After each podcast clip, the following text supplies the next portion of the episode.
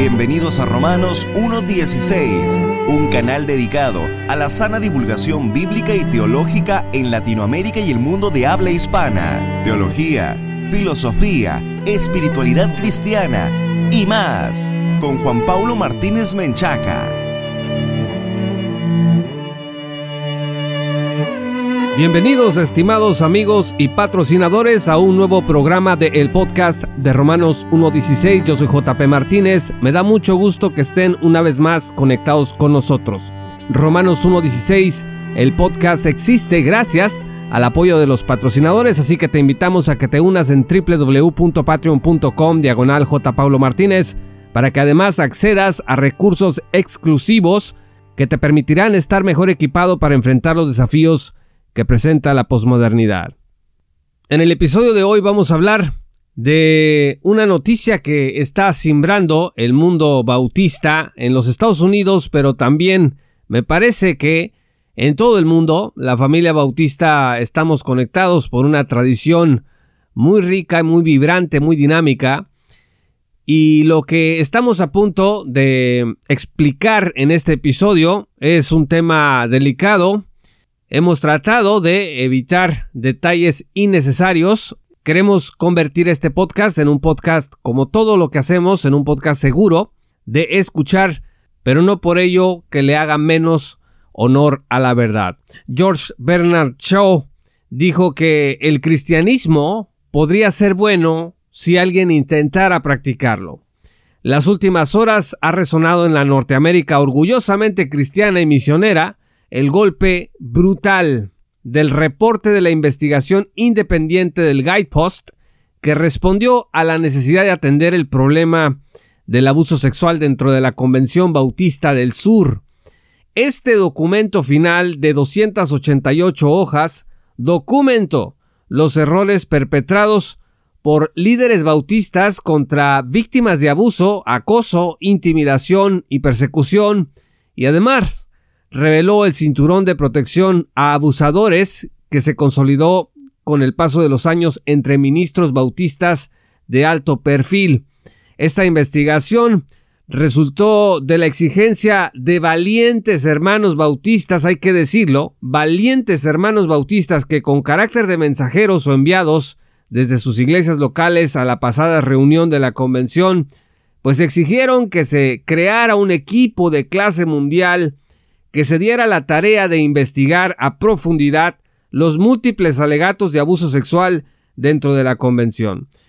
El aplauso que se merece este acto heroico de los hermanos bautistas que votaron es indiscutible. No estamos exagerando. Cuando hay un problema de esta naturaleza en las iglesias, en los ministerios, lo más normal es que no queramos afrontarlo, que queramos proteger a nuestro líder favorito, a nuestro ministerio favorito. Nadie quiere reconocer un problema de abuso en ninguna parte, ya sea por temor a que el testimonio y reputación de la iglesia se desplome, ya sea porque se considere que las víctimas pues no son víctimas en realidad, sino se trata de una estratagema de Satanás para destruir a la iglesia. Alguien dijo, se trata de víctimas profesionales, como si alguien las hubiera entrenado para hacerse las víctimas y dañar a la iglesia, o ya sea porque el liderazgo está tan corrompido y concentrado que ha sabido intimidar y silenciar los casos de abuso, pues para protegerse a sí mismo y proteger a la institución y los beneficios que recibe de ella. Así que dentro de la Convención Bautista hubo quienes se resistieron por años a que se investigaran los abusos. Algunos críticos dijeron que era tema de seguirle la corriente a una moda cultural. Seguir el asunto, como ahorita todo mundo está hablando de los abusos, pues quieren que los bautistas también empecemos a hablar de lo mismo, por eso están a dale y dale que se investiguen los abusos. También se acusó a los que querían que se investigaran los abusos, pues de marxistas, de feministas, de gente que solo quería causar estragos en la unidad cristiana y volver a los bautistas una convención woke. Pero el reporte del Guidepost acaba de derribar estos mitos al mostrar que el abuso pues no nada más era real, sino que el problema era mucho más gigantesco de lo que se pensaba. En el 2007, dice el reporte del sacerdote católico Thomas Doyle, y esto es algo que me llamó mucho la atención, le escribió a la Convención Bautista del Sur y a sus presidentes de sus comités que estaba preocupado de que el liderazgo bautista cayera en los mismos patrones, pudiera caer en los mismos patrones que cayó la Iglesia Católica y no lidiar con el abuso del clero ni tomar las acciones necesarias para proteger a los niños, para ponerlos a salvo. El doctor Page, entonces presidente de la convención, dice el reporte, le respondió a este sacerdote católico que los líderes bautistas realmente no tienen poder ni autoridad sobre las iglesias locales. Y este fue un argumento recurrente. Los bautistas no tenemos un papa ni un santo oficio, cada iglesia local es autónoma, así que cada asunto pues se debe de ver a nivel local. Y sin embargo, el reporte descubrió que dentro del staff del Comité Ejecutivo Bautista se habían estado recolectando por alrededor de una década noticias e información acerca de ministros abusadores y de sus víctimas, que según información que en el 2018 se le hizo llegar al señor Boto, quien fuera vicepresidente ejecutivo del Comité y consejero general Bautista, pues se contaba con 585 posibles abusadores, con sus nombres. El reporte dice lo siguiente, cito, en más de una década de recopilar esta información, que ascendió a alrededor de 585 posibles abusadores en el momento de la correspondencia por correo electrónico, nunca se tomó ninguna medida para compartir estos materiales fuera de un pequeño grupo de personas o tomar medidas para abordar la posibilidad de que estos individuos acusados podrían continuar en el ministerio en las iglesias de la Convención Bautista del Sur. Fin de la cita. ¿Qué significa esto, amigos? Pues silencio total. Había una lista, dice el doctor Moore, que al parecer pues sirvió para que estos líderes se protegieran a sí mismos.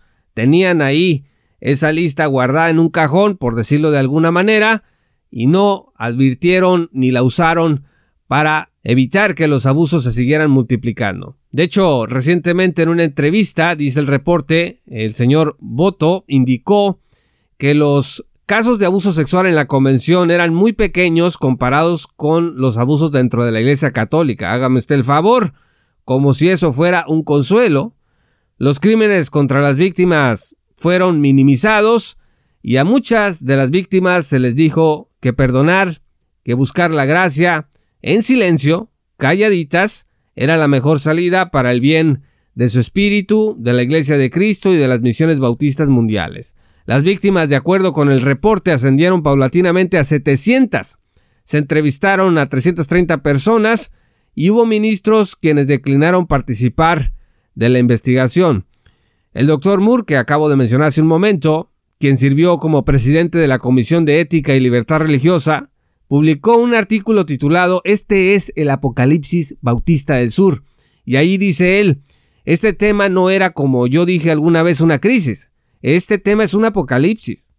Pero lo que más me llamó la atención es lo que dijo sobre dos de los pilares de la lucha por la ortodoxia bautista dentro de la convención. Les voy a leer este fragmento de su artículo, que lo pueden encontrar en Christianity Today. El doctor Moore escribió, cito, Dos hombres, Paige Peterson y Paul Pressler, trazaron sobre una servilleta cómo podría la convención restablecer el compromiso con la verdad de la Biblia y la fidelidad a sus documentos confesionales.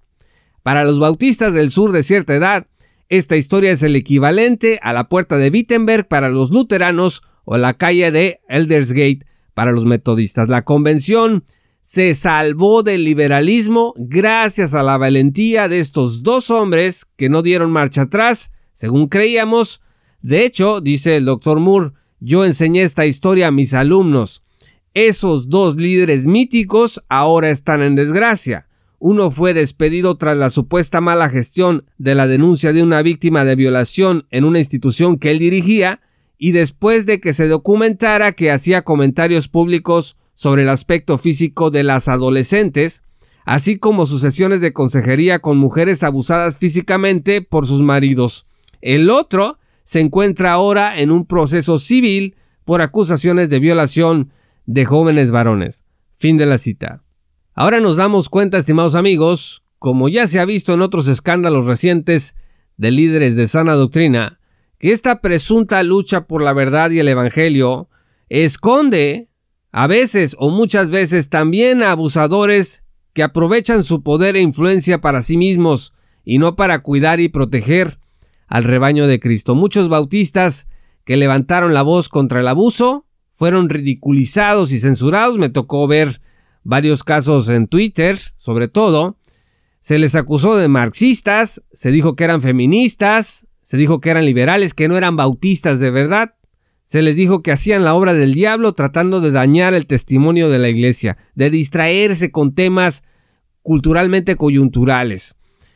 Esta es una época, estimados amigos, muy dolorosa para la familia bautista, no solo en Estados Unidos, yo creo que en todo el mundo, porque nos une un pasado común, un presente y un futuro también, una tradición, la tradición bautista, que es muy rica, que es dinámica, que es transformadora, y sin embargo, hoy se abre una cloaca en el corazón de la organización bautista más importante del mundo. Negar y callar ya no es una opción, nunca debió de ser una opción. Dante Alighieri escribió en la Divina Comedia de un lugar en donde dice él todo el oro que existe bajo la luna y todo el que ha existido no puede dar un momento de reposo a una sola de esas almas fatigadas. Esta descripción, aunque Dante Alighieri la refiere para gente condenada, bien puede representar el corazón de los niños y mujeres abusados por ministros que debieron protegerlos y apacentarlos, porque el abuso, estimados amigos, que sufrieron fue un verdadero infierno, para muchos puede seguir siendo un verdadero infierno con consecuencias con las que aún deben aprender a vivir. No merecían esto, nunca fue culpa de ellos. Es tiempo de orar y de arrepentirnos y de tomar los pasos necesarios para ir desbaratando todas estas estructuras de poder que bajo la carcasa de la sana doctrina y de los supuestos buenos viejos tiempos de la fe, pues están albergando o albergan a depredadores sexuales y a personas que los acompañan con protección, cuidado y espacios para continuar su infame labor. Es verdad, quien esté firme, cuídese de no caer, pero también es verdad que dice la escritura que las obras infructuosas de las tinieblas deben de ser expuestas. Oremos y esperemos en Dios que nos ayude como familia cristiana a enfrentar y proteger a los niños, a las mujeres y a toda persona que se acerque a nuestras congregaciones. Muchas gracias estimados amigos y patrocinadores por escuchar este programa. Si aún no eres patrocinador te invito a que te unas en www.patreon.com diagonal J. Martínez. También te puedes suscribir gratuitamente en nuestro blog en Substack como jpmartinezblog.substack.com y síguenos en nuestras redes sociales como arroba jpmartinezblog. Yo soy JP Martínez, muchas gracias y que el Señor los bendiga hasta que volvamos a encontrarnos. Esto fue Romanos 1.16 con Juan Paulo Martínez Menchaca. Únete como patrocinador y apoya la sana divulgación bíblica y teológica en América Latina. Romanos 1.16 todos los derechos quedan reservados.